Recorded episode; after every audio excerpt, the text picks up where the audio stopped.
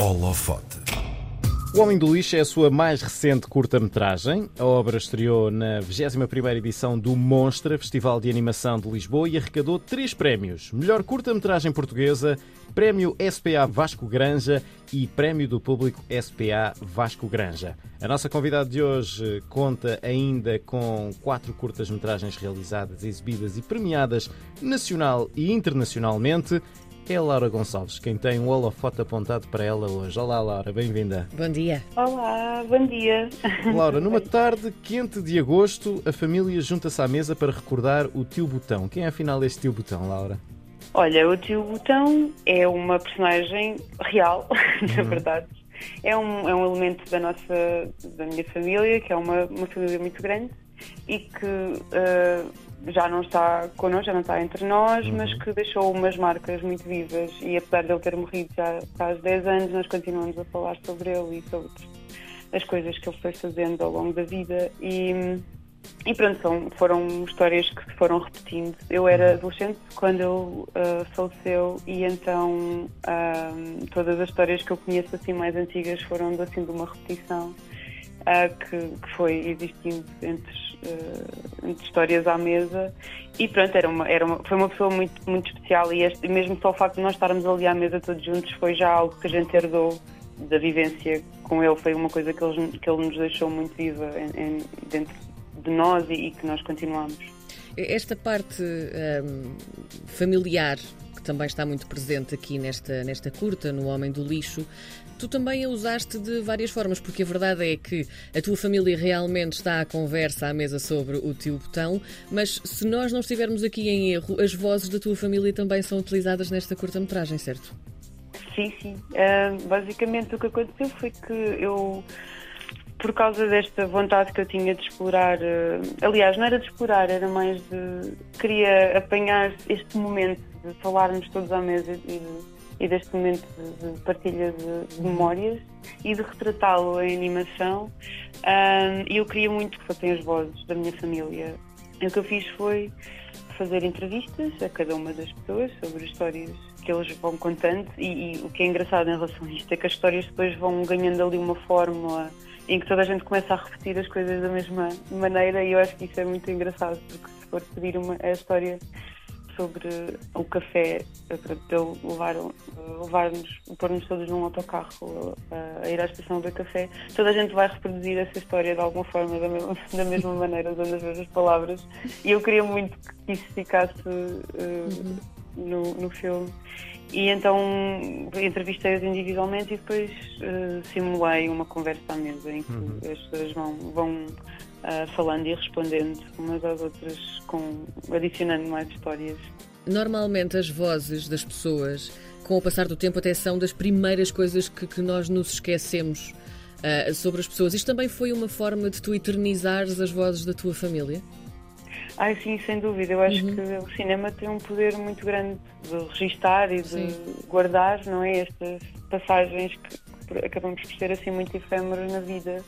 Vimos e vamos e, e o cinema acaba por ficar. E isso é uma coisa que eu dou muito valor ao, ao cinema e é uma coisa que eu tento fazer nos, nos meus filmes é de guardar estas vozes destas pessoas que, que me são importantes para mim e, e eu, eh, e as coisas que elas contam eu sinto que podem ser coisas importantes para outras pessoas ouvirem e guardarem as histórias que são contadas ah, por, por uma pessoa que, que não é propriamente famosa não significa que não tenha o mesmo valor e eu acho que esta é, um- é uma, é uma força muito grande de conseguir guardar este- os registros destas vozes.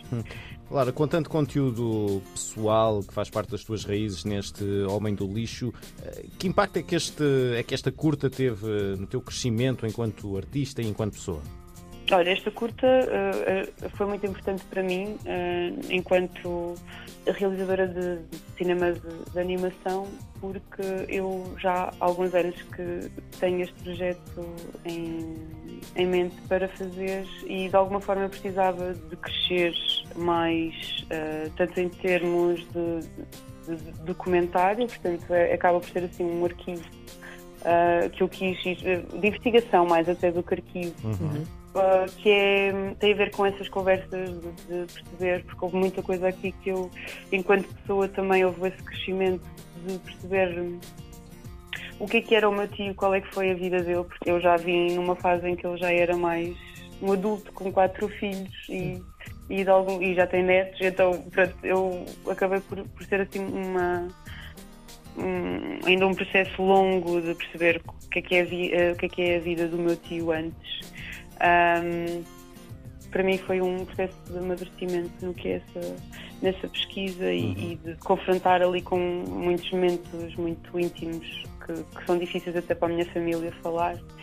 E, e isso ajudou-me muito a, a, crescer, a perceber a minha própria família enquanto pessoa e, e também a perceber como é que eu posso fazer um, um, projeto que é tão íntimo, que é, de uma, é uma história de uma família que, apesar de ser a minha, é, é muito delicado, né? porque estamos a falar sobre a vida de, de, uma pessoa. E, e, e, então eu, eu, sinto que cresci muito, e, e nesse sentido, de, de, perceber como é que eu posso uh, desenvolver a minha linguagem, que eu acho que é uh, muito interessante.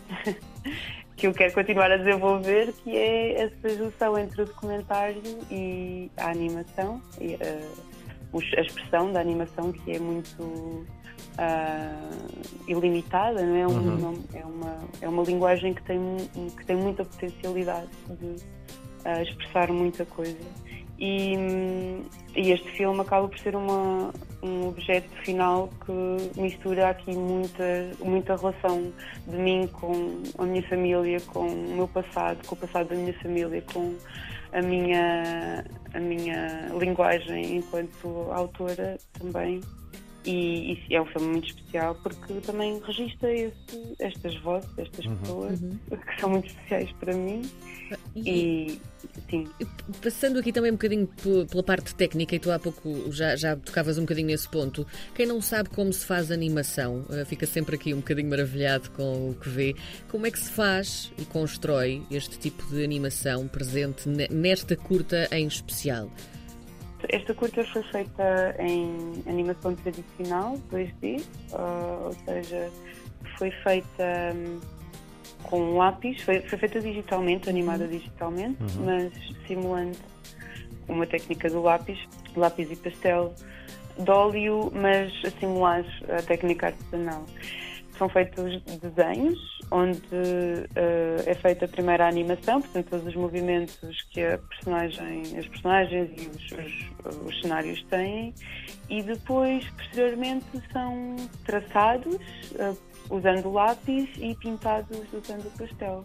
Uhum. E, e são feitas máscaras também para colocar as personagens em frente aos cenários sem ficarem transparentes e para isso é preciso toda uma equipa de pessoas. Eh, se as pessoas ficam maravilhadas a ver, é uma surpresa o que é, que é este processo, porque é de facto muito demorado, é muito Sim. trabalhoso e exige mesmo uh, uma equipa uh, forte a nível de tudo, porque depois também nós vamos fazendo um pouquinho de tudo e, e, e portanto, o filme não foi feito só por mim, não é? Foi feito assim por, por uh, diversas pessoas, cada uma no seu, na sua fase de animação, uhum. intercalação. Um... Tu és a cara mais visível depois de, desta, desta equipa toda que participou na, no filme. Pronto, sim, a, a, história acaba por ser a minha, uh, mas há toda uma equipa que trabalha para que o filme tenha aquele resultado e aquela forma final. Uhum. Uh, que, é, que é aquilo que as pessoas depois veem no final, não é? Sim. Laura, tu, é, tu és uma das fundadoras da, da cooperativa BAP Animation Studio. Uh, como é que esta cooperativa nasceu e, e, que influência é que tem tido no teu trabalho enquanto animadora e realizadora?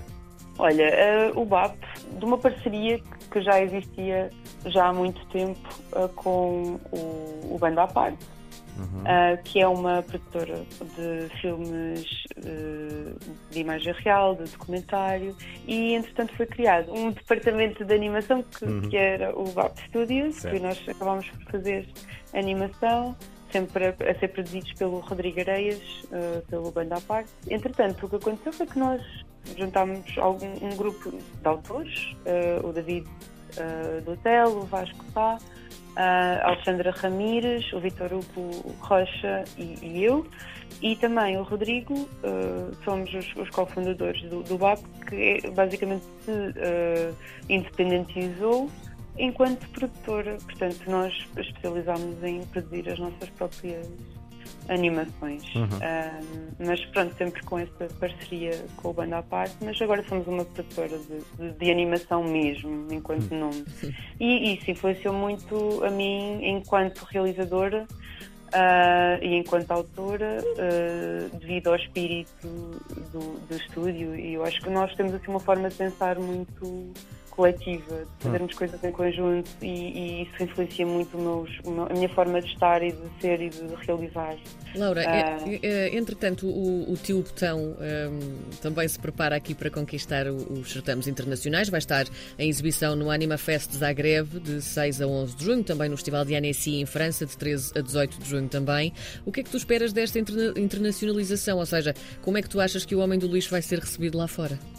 Olha, tu, eu estou para já estou super contente. Eu nunca tive com um filme em, em anti em, em Zagreb. Aliás, eu tive com um filme em Zagreb, mas foi enquanto estudante. Nunca tive o, o filme. O meu anterior filme, o Agomol, não teve com o Alexandra Ramírez. Não, não, nós não fomos a, a Zagreb uhum. nem a Anti, então para mim é assim, uma experiência vai ser nova. Eu lá tive enquanto espectadora e enquanto acompanhante de outras pessoas que estiveram lá filmes uhum. e, e, então eu, eu, eu, gosto muito destes dois festivais e então estou só o facto de estar lá e de poder mostrar um filme que é tão que é tão íntimo e é tão do seio da minha família uma a um festival que tem, o da Annecy, vou falar da Annecy, que tem, que, é, que tem muito mais espectadores e mais internacionais. Zagreb também tem muita gente, mas a Danassi atinge ali um número, é, maior, é, um dos maiores festivais de animação, uhum. se não o maior, e atinge ali um número louco de espectadores, e então